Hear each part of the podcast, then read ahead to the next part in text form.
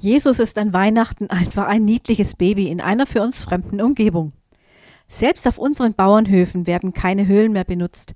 Zumindest kenne ich keine. Vielleicht existieren sie ja noch als Kartoffelkeller, aber schon für die Stadtbewohner unter uns sind solche Bilder fremd geworden. Also sollten wir dieses Baby zu uns ins Wohnzimmer holen. Mir macht es nichts aus, kitschige Krippendarstellungen anzuschauen. Vor einigen Jahren waren wir in der Vorweihnachtszeit in Assisi, dem Geburtsort des Franziskus. Jedes Jahr findet dort eine große Krippenausstellung statt.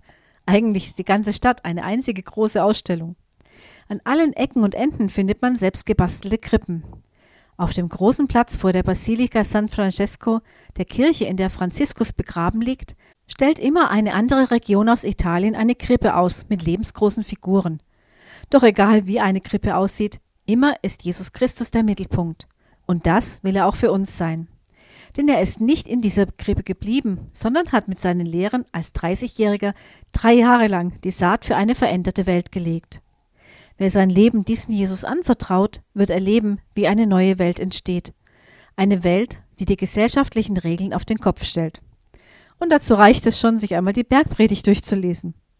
Die Krippe ist nur ein Vehikel, das Besondere seines Lebens darzustellen.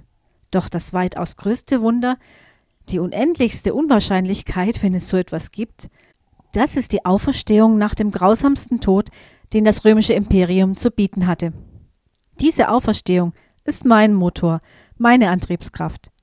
Jesus hat dem Tod den Sieg genommen, und das kündigt sich schon im Weihnachtsgeschehen an, in dem für kurze Zeit mit den Engeln die Ewigkeit in einen ärmlichen Stall kam.